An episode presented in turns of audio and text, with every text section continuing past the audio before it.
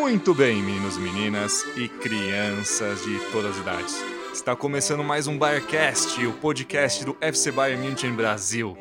Hoje nós vamos falar do Bayern 2, o Bayern B, ou Bayern Munich Amateur, como você quer chamar, não é mesmo? E para isso eu trouxe uma convidada especialíssima, que inclusive já foi em muitos jogos do Bayern 2, ela vai falar disso mais pra frente também. Ah, diretamente de terras germânicas, Natália Araújo. Como vai, Natália? Tudo bem com você? Oi, Rainer. Oi, todo mundo que tá ouvindo. Obrigada aí pelo convite, pela oportunidade de falar de um dos meus assuntos favoritos. Muito bem, muito bem, né? Pra, é que assim, a gente vai falar um, também um pouquinho da. dar uma introdução sobre o Bayern 2, né? Porque apesar de muitos torcedores conhecer, tipo, saber as camadas de base, as camadas de base do Bayern e etc, muitos não conhecem, não sabem, né, como é que o Bayern 2 funciona, né? Para quem não sabe, o time, do, time 2, o time B do Bayern, como você queira chamar, né? Existe desde os anos 50, né? A maioria dos jogadores do Bayern B tem de 17 a 23 anos, né? E apesar de ele treinar no Bayern Campus, ele não joga exatamente no Bayern Campus, ele joga no Grundwada, onde o rival, o 1860, joga, né? Também, né? Uma coisa bem interessante que, apesar de não ser um time, digamos, amador, entre aspas, ele também participou algumas vezes da Pokal, né? Inclusive, em 2005, ele chegou até as quartas de final, em, em, eliminando o Mönchengladbach nos pênaltis. E em 77, até também enfrentou o próprio time principal do Bayern. Bem interessante isso, né? É um, só um feedback mais recente, né? Ele ficou de 2008 a 2011 na terceira liga. Ele foi, ele foi rebaixado para a Regional Liga. Ele tem até, até foi campeão em 13 14, mas não subiu, porque perdeu nos playoffs. Ele subiu só agora na temporada passada ou retrasada, depende de como você queira é, abordar, né? 18-19, né? É, já falando um pouco dessa temporada atual, Natália, quando o Bayern B subiu para a terceira liga depois de muito tempo, como passei aqui rapidinho, né? É, o que, que você achou dessa temporada atual, ela como um todo? Porque apesar do final né, ser muito bom da temporada, inclusive com o Bayern sendo campeão pela primeira vez da Dry Liga, né, terceira divisão da Alemanha, né? Ele começou meio mal, bem inconstante, né, até finalmente se ajeitar, principalmente depois da pausa da pandemia, né?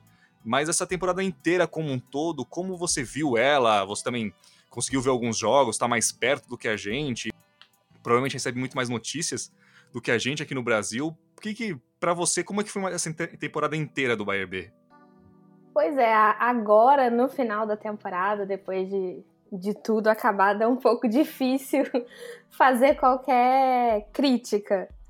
Mas uhum. realmente, como você comentou, o início foi um início muito complicado, é bem inconstante.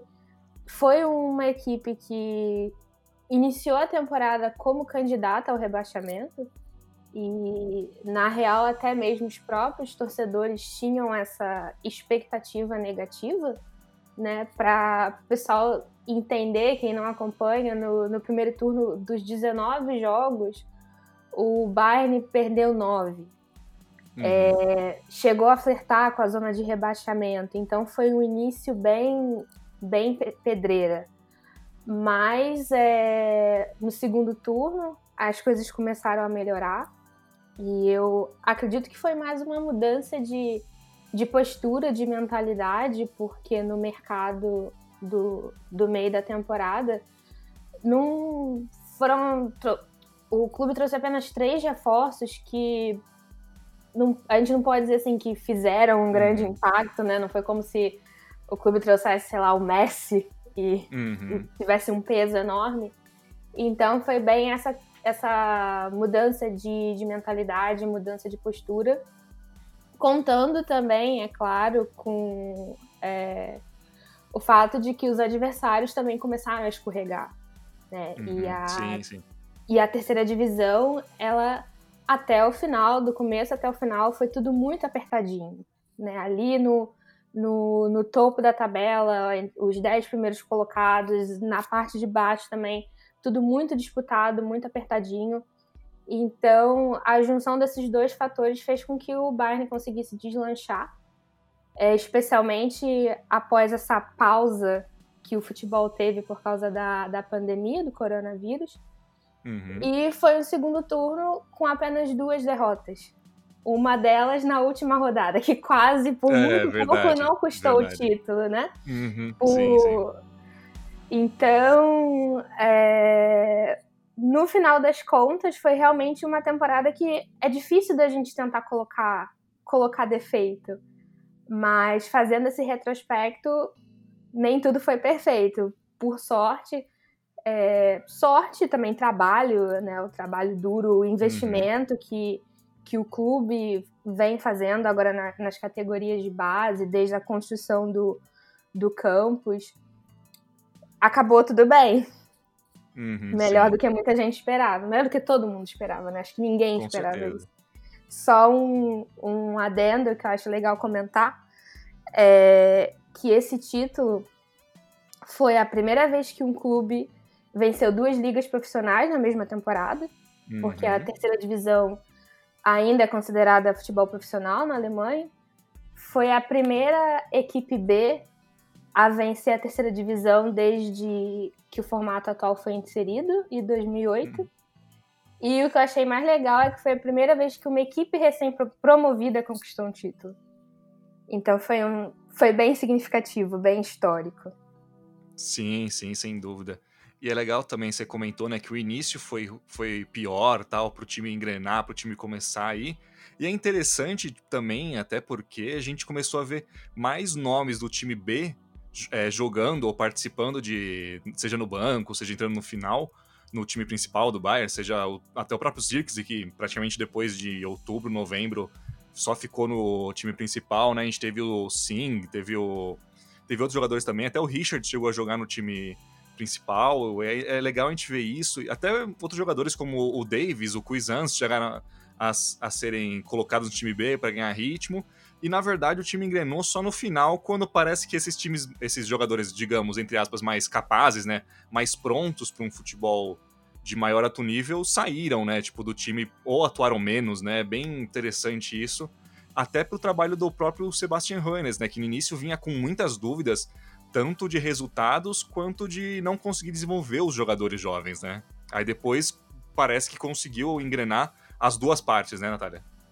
Pois é, essa questão do, do Hannes, desde o início a escolha dele foi muito polêmica. Uhum. É, a torcida fez protestos no, no estádio com faixas, porque o Sebastian Hannes, ele é sobrinho do Uli Hannes. Então, Exatamente rola aquele negócio. É nepotismo né? que chama, né? Exatamente, favoritismo, porque é sobrinho do presidente, agora é ex-presidente, né? Uhum. É, e além disso, ele fez uma temporada que ele veio do Sub-19, do Bayern. Uhum. Então, e ele fez uma temporada abaixo do esperado com o Sub-19.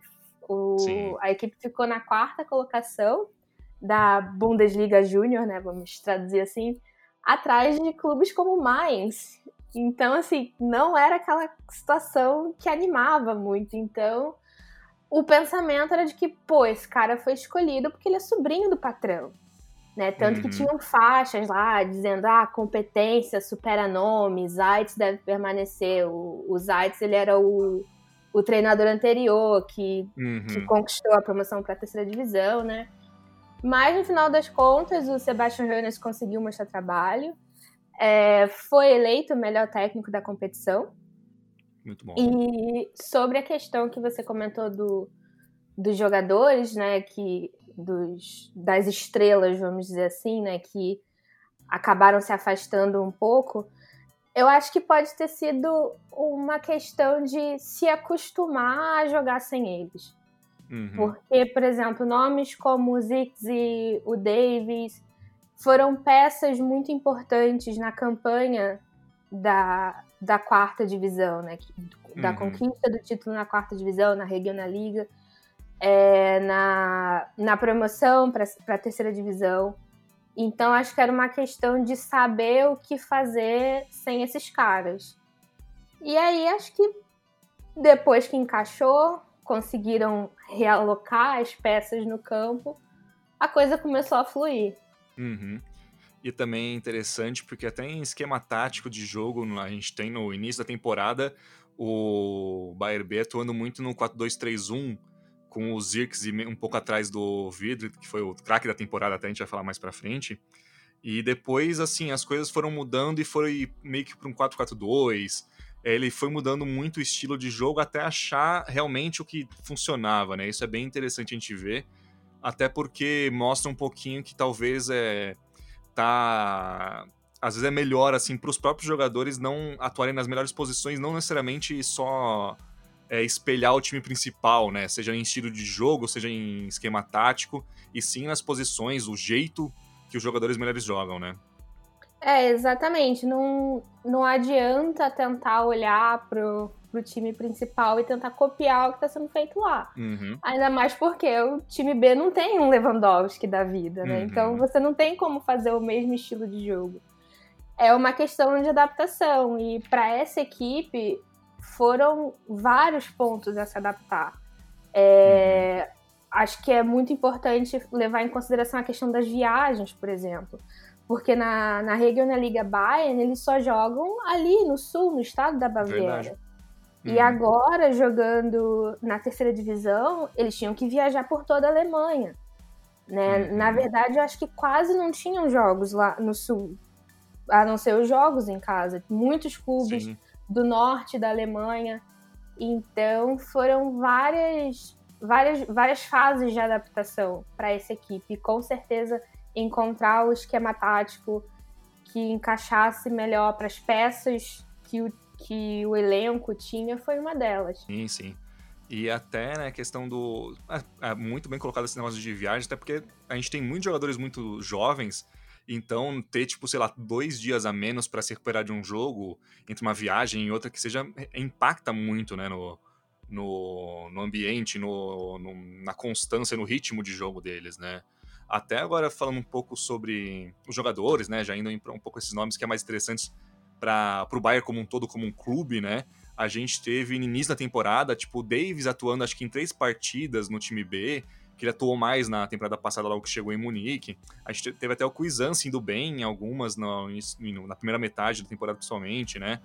E até, assim, a incógnita maior que foi o ARP, né? Que, assim, na teoria ele chegou para o time principal, praticamente, eu acho que partida oficial ele não teve nenhuma no time principal, se eu não me engano, ou teve, sei lá, uma Pocal no início, enfim.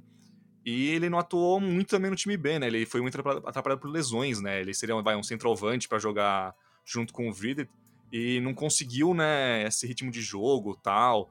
Por outro lado, a gente teve o centroavante principal, que foi o Vitor, como eu falei, que já é um jogador um pouco mais velho, acho que tem 25, 26 no momento. E ele conseguiu 24 gols em 33 jogos, né? Foi eleito craque da temporada da terceira divisão. E assim, ele basicamente, em muitos momentos, muitos jogos, não carregou o time nas costas, mas foi o principal cara para conseguir vitórias e empates até importantes. É, com certeza. O Watch, como ele é chamado é. carinhosamente pela pela, pela torcida. Foi o, foi o homem gol, foi a figura, foi o cara do time. Uhum. E ele apareceu num momento super importante, já tinha sido muito importante na, na campanha da Regionalliga na temporada passada, né? Mas uhum. ainda mais agora, nesse momento que a equipe não pôde contar com todos esses jogadores que a gente já citou, o Davis, o Zixi, é, e ainda o, o ARP, que foi uma, uhum. vamos dizer, foi uma transferência de certa forma um tanto badalada, né? Como você é, falou, é, foi um cara que chegou para jogar no, no, time principal. Acabou sendo rebaixado, né? Vamos dizer assim, para a uhum. equipe B. E lá não conseguiu jogar. Então foi aí que o Watch aproveitou e foi o cara da temporada. Não tem, uhum. não tem outro nome nesse time que, que salte assim aos olhos mais do que ele. Sim, sim. Foi basicamente o Lewandowski do time B, se a gente poder colocar dessa maneira, né? Exatamente. basicamente, né? E, e, a gente também tem umas situações legais, assim, que foi o próprio Singh, que é, veio da Nova Zelândia, se não me engano. Ele também, na primeira temporada na Alemanha, por ser uma temporada, digamos, de adaptação, de começo, até um novo país, uma nova língua, um novo estilo de jogo, ele foi muito bem e, e até chegou a, a jogar algumas partidas no time principal, assim, atuando no final de jogo, obviamente, mas foi bem, assim, é um jogador que merece atenção também, né?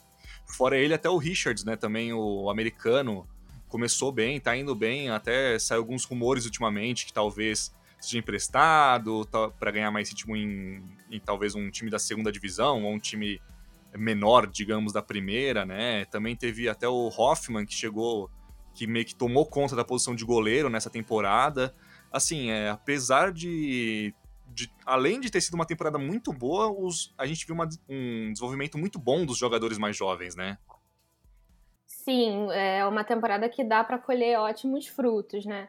O Sim foi uma surpresa muito agradável. Acho que ninguém uhum. esperava hum. que, que ele fosse se adaptar tão bem a ponto de ser chamado para jogar com, com a equipe principal, né? É, realmente foi, foi bem inesperado. Ele foi o, o jogador, o segundo jogador com mais gols, né? Sete gols uhum. apenas. É. Otti colocou a, a barra bem alto, mas daí uhum. o Sim foi o, o, nosso segundo artilheiro. É, o Richards também é outro jogador muito bom para ficar de olho. É, ele lembra um pouco o Boateng. Uhum. É, então, quem quiser procurar, tem vídeos dele, dele no, no YouTube e ele lembra muito Boateng. Ele é uhum. ótimo nas jogadas aéreas, perigoso no alto, tanto que ele foi batizado de Air Richards pela, uhum, pela torcida. Chegou a marcar quatro gols nessa temporada. E como você comentou, é, tem interesses de grandes clubes como Arsenal, Chelsea, Valência. É, e a tendência é que realmente ele seja emprestado, né? Se o Bayern quiser realmente investir na, nele como um jogador para o futuro, a tendência é que ele seja, seja emprestado. E o Hoffman, que você também citou, eu particularmente gosto muito dele. É... Apesar de. Na temporada anterior teve mais um equilíbrio entre ele e o Christian Früstel, né? Cada um meio que alternavam é, no gol durante os jogos. Nessa temporada o Früstel acabou jogando muito mais, só que o Hoffman foi o homem gol não só nos playoffs do, do rebaixamento no, na temporada passada, Uhum. como era ele ali na reta final do, do campeonato, inclusive no, no jogo do título, era ele, né? Sim. É, em diversos jogos foi ele que, que garantiu o resultado, como contra o Casar Siena, que foi o penúltimo jogo da temporada. Ele que uhum. segurou a vitória. É, eu acho ele um cara com muita personalidade, o que eu acho importante para um goleiro. Uhum. Então, assim, também foi foi uma, não diria uma surpresa, mas foi, acho que foi uma escolha muito certeira de continuar, de apostar nele no gol, especialmente nessa reta final da temporada. É, e é interessante, né, porque o Fruitley, ele, tipo, assim, ele, ele era muito mais promissor, ele é muito mais, ele é até um ano mais novo que o Hoffman, ou alguns meses, não lembro certinho agora, mas a gente não teve assim o desenvolvimento tanto dele, né? Porque assim, muito talvez por ele ficar como um, talvez o terceiro goleiro no, no, time principal. Então, assim, ainda mais com o Nubel chegando agora, o talvez o Urashaya, então vai ser assim, para os goleiros do time B, vai ser um ano bem interessante. Eu lembro de uns meses atrás também que até o próprio Hoffman, tipo, tinha algumas propostas interessantes para ele se desenvolver, para ser vendido para times, é, times menores, mas onde ele vai jogar uma segunda divisão, ou, times, ou em um time principal na terceira. Então, até já emendando o nosso próximo assunto, né? Porque assim, o que a gente pode esperar para esses nomes do time 2 para as próximas, próximas temporadas? Os dois goleiros é um, são grandes incógnitas, né? Com, porque com a chegada do Nubel, tudo mudou na, no Bayern, né? Exatamente. Eu acredito que se o Uras sair, o Frustel vai ficar ali mais no time principal como uma opção de terceiro goleiro. E o Hoffman assume de vez a titularidade no, na, na equipe B. O que eu acho que seria justíssimo. É, mas é complicado agora prever o que vai acontecer, porque o mercado vai ficar muito bagunçado por causa dessa questão da, da pandemia, né? Então, em uma situação normal, eu diria que a tendência seria muitos desses jogadores serem vendidos ou emprestados. Porque é bom lembrar que assim, a gente está aqui debatendo sobre, sobre o Bayern Amateur, mas a gente não pode esquecer que, cara, é uma fase, é um, é um, é um time assim, é uma etapa de transição para os jogadores. Então eles estão ali à mercê do que vai do que será decidido fazer no time principal. É, é óbvio que alguns serão aproveitados, outros não. E aí você tem que levar em consideração também que os caras não vão querer ali ficar para sempre numa etapa de transição, eles querem evoluir, querem almejar coisas melhores. Então eu até previ assim ver esse time sofrendo um, um desmonte agora no final da temporada. Mas com essa questão da pandemia, a gente não sabe muito bem como que os clubes vão abordar o mercado. Mas eu vejo assim, para esses nomes como, que a gente citou, como o Richards, o Singh, são jogadores que eu vejo que o Bayern vai querer manter para investir neles para o futuro. Então eles não vão ser vendidos, mas provavelmente um empréstimo ali para para algum clube da segunda divisão, até mesmo para um clube de menor porte da primeira divisão. Uh, o Hoffman, ele no, na temporada passada, eu cheguei a acreditar que ele fosse sair, mas ele acabou ficando, né? Então, eu acho que se ele ficar com a posição de titular mesmo, eu acredito que ele fique por mais uma, uma temporada. O Watch a gente já perdeu, né? É, e tiveram outros dois jogadores que agora me escapou o nome, que, que já saíram também. O Cole e o Tila também saíram. É, e ver quem será aproveitado no, no time principal, né? Eu acho que é, esses nomes que a gente já falou, o Ziggy não, não vai voltar.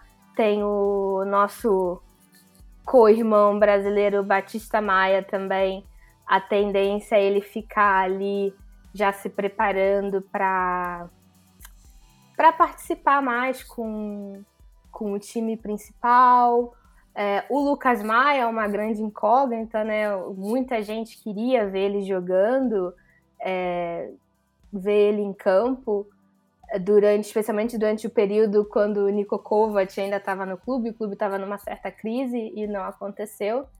É uma grande incógnita, eu gostaria de ver ele no time principal para ver como ele ia sair. Vamos ver se o, o Hansi Flick vai decidir dar alguma chance a ele, né?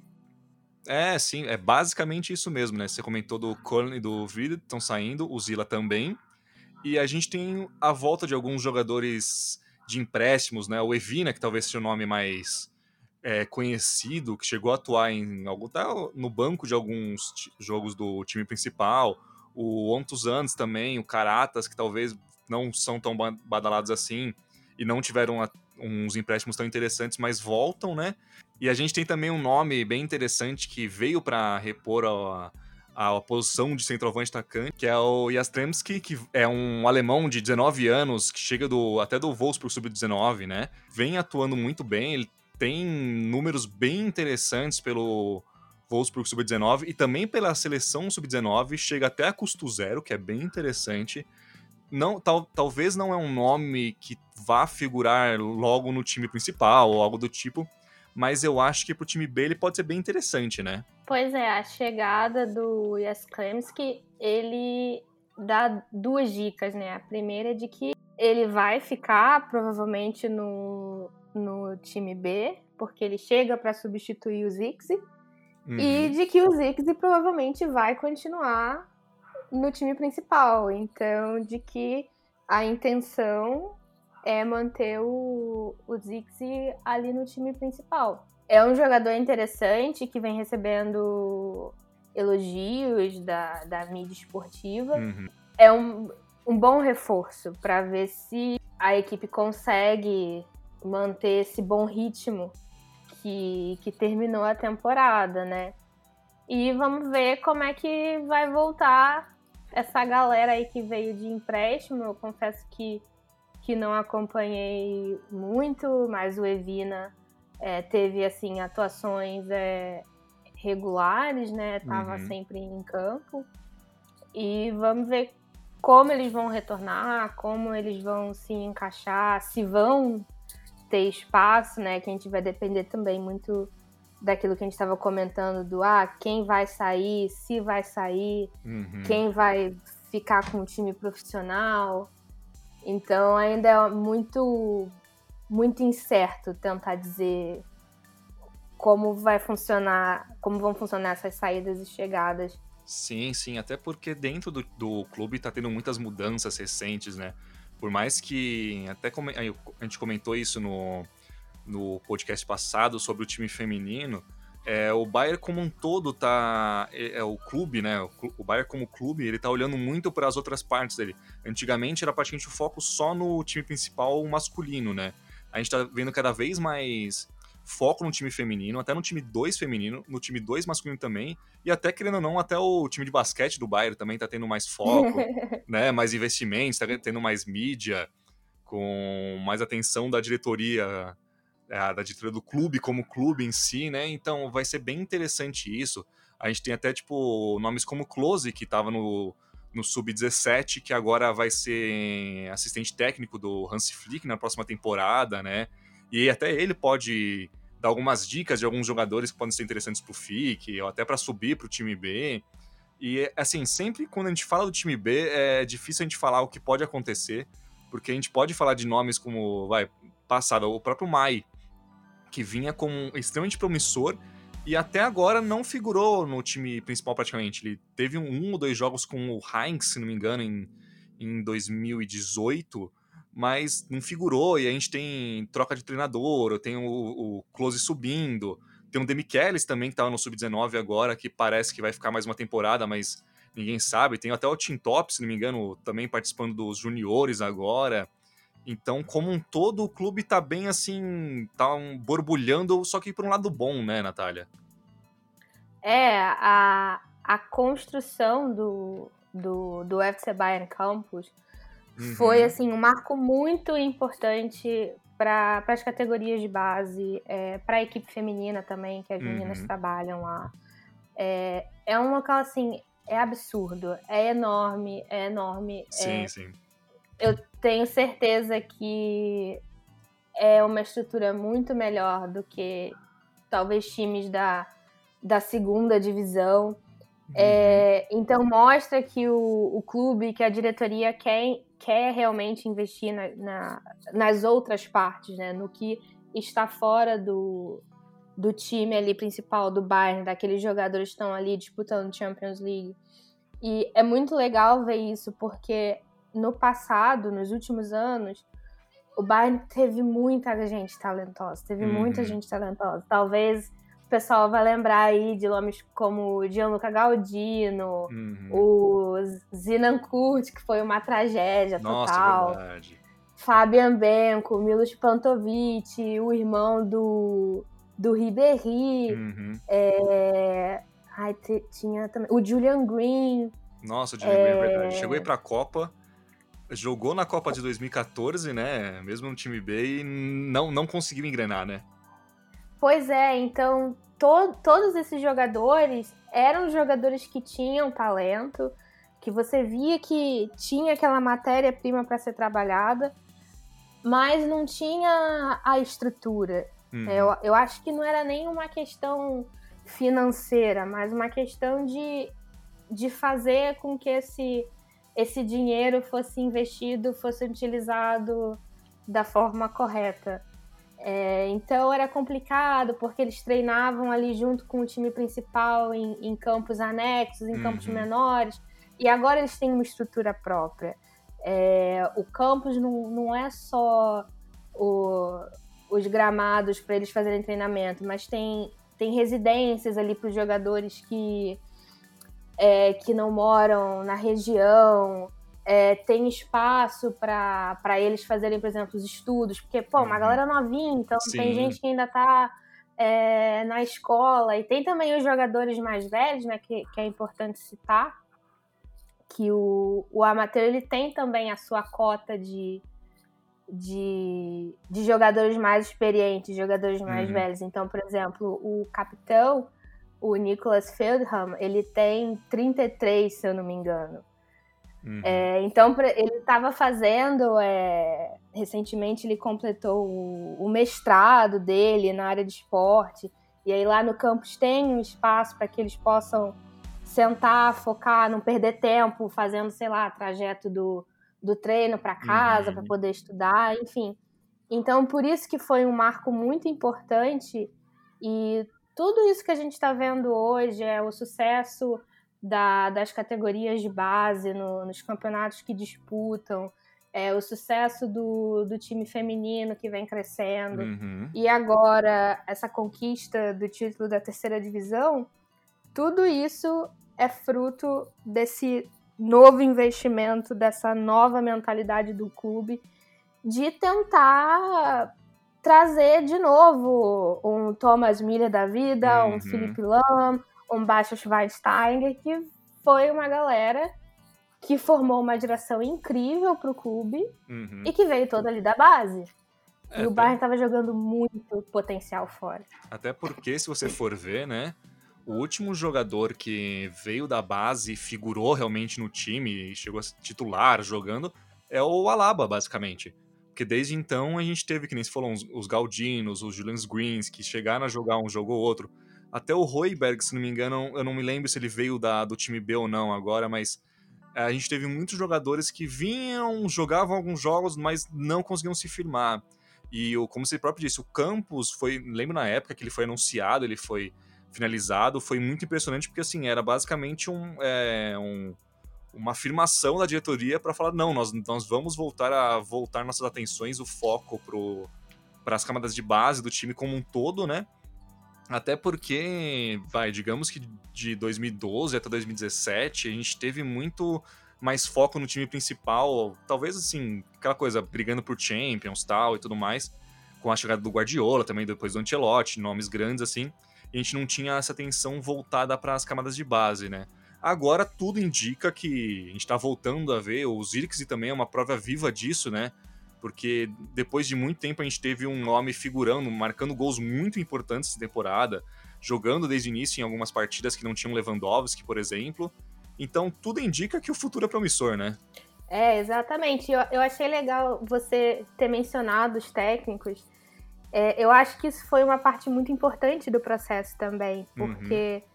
Se você pegar esse período do, do Guardiola, do Ancelotti, foi como se fosse uma pausa ali no tempo, né? De que uhum.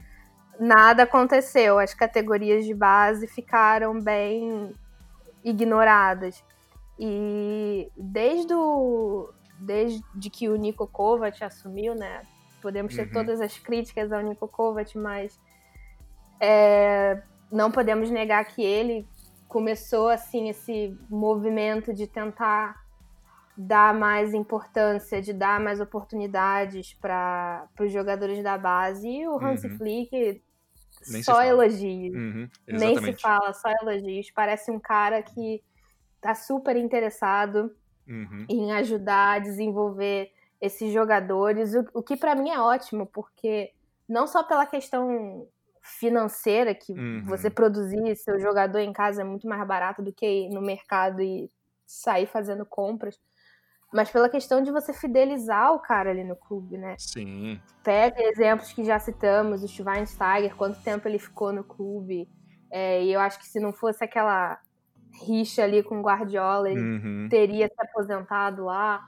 O Thomas Miller, quantas vezes o Manchester United já tentou tirar o Miller do, da gente e não conseguiu. Uhum. Então, isso, isso é muito importante. Então, é o que você falou, o futuro parece ser muito, muito promissor se o Bayern continuar nessa linha de investimento, o que parece que vai, se continuar com um técnico com o estilo do Hansi Flick, que queira botar essa galera para jogo. Uhum. Né, o, o exemplo do Zixi é ótimo, porque ele acabou durante, foi que acho que uns três ou quatro jogos, era aquela era aquela coisa, cara, bota o Zix aí que ele vai Sim, marcar sim, e a gente vai virar, a gente vai empatar, a gente vai dar um jeito, né? Exatamente. E ele mostrou serviço toda vez que o time precisou, ele cresceu, não se escondeu, e o Hansi Flick percebeu isso e se aproveitou, porque pega os, alguns, esses últimos técnicos que passaram aí, como a gente mencionou, o Guardiola, o Ancelotti, será que eles apostariam num, num garoto Uhum. como o Zirkzee para virar um jogo? Um- e não eram, não eram jogos assim, é, de fim de campeonato, né? Com Exatamente. a, a taça já conquistada. Ah, vamos botar para ver se eles viram, para Uhum. ficar bonito. Não, eram jogos que ainda valiam, jogos de quando o Bayern ainda não, não estava na liderança da Bundesliga. Verdade. Então é muito legal, muito legal de ver essa, de novo, o clube realmente apostando na, na molecada ali da nossa casa. Sim, sim, muito bem colocado, muito bem colocado, viu? Eu acho que a gente conseguiu dar um panorama geral no papo aqui. Você tem mais alguma consideração final? Quer mandar um abraço pra alguém? A gente tem que falar isso aqui. Quer divulgar arroba em Twitter, algum projeto, alguma coisa? Fica à vontade, Natália, o microfone é teu agora. Pode pedir emprego? Olha, eu não sei se nós podemos ajudar, mas pode pedir, pode, fica à vontade. Não, é, agradecer aí pelo convite, é, pelo espaço, é, não só para mim, mas também pro, pro Amateur, que é, uma, é uma equipe muito legal. É, acho que uma consideração que, que vale fazer para quem não acompanha é que é, às vezes acho que é difícil para as pessoas entenderem assim por que essa euforia toda, né? Exatamente. Mas o, a equipe B do Bayern tem essa simpatia da torcida já há algum tempo, é, tem essa vontade de, de mostrar para a garotada, tipo, ó, a gente está aqui, nós estamos apoiando vocês. E acho que é uma forma que muita gente encontrou de ser parte do clube. Uhum. É, eu lembro que em um dos jogos que eu fui, eu tava conversando com um cara, ele tava ali com o filho, que deveria ter uns 5 anos, e com o pai, que deveria, sei lá, ter uns 70 anos. E ele falou que, poxa, eu- não tenho como fazer isso num jogo do time principal, Uhum. porque é caro, Exatamente. porque é difícil de conseguir ingresso. Então a galera vai e participa ativamente da ali da, da vida do, do Bayern Amateur. Então é muito legal, é, é muito é muito satisfatório ver essa conquista, especialmente com esse elenco, que é um elenco é uma galera muito simpática. É, ano passado, quando ano passado, é, ano passado, Uhum. quando eles conseguiram a, a confusão, quando eles conseguiram a, a promoção, que foi muito difícil, né? O playoff, Sim, o primeiro jogo, eles perderam por 3 a 1 e no jogo de volta, estádio lotado, eles viraram, vencendo por 4 a 1 para conquistar esse acesso. Então os jogadores eles vieram para comemorar com a torcida. Assim, algo totalmente não dá para imaginar acontecendo no time principal. Então é muito legal ver todo esse sucesso, é, todo, todo esse investimento, né? E posso mandar abraço pra mamãe, Claro, meu pai, meu irmão, que eles com certeza vão ouvir. Muito bem. Vou mandar o link pra eles, pra minha avó também, que deve ouvir. E mais uma vez, obrigada aí pelo convite. Imagina, imagina. O prazer é todo nosso. É, muito obrigado a você que também escutou até agora. Continuem ligados nos nossos podcasts, nas redes sociais do UFC Bayern München Brasil. A gente vai estar sempre soltando, apesar de não ter jogos agora, a gente vai fazer podcast sobre a Champions, a gente vai falar sobre Champions, sobre, sobre transferências também, vai ter tudo mais. Muito obrigado mais uma vez, gente. Até a próxima e tchau, tchau.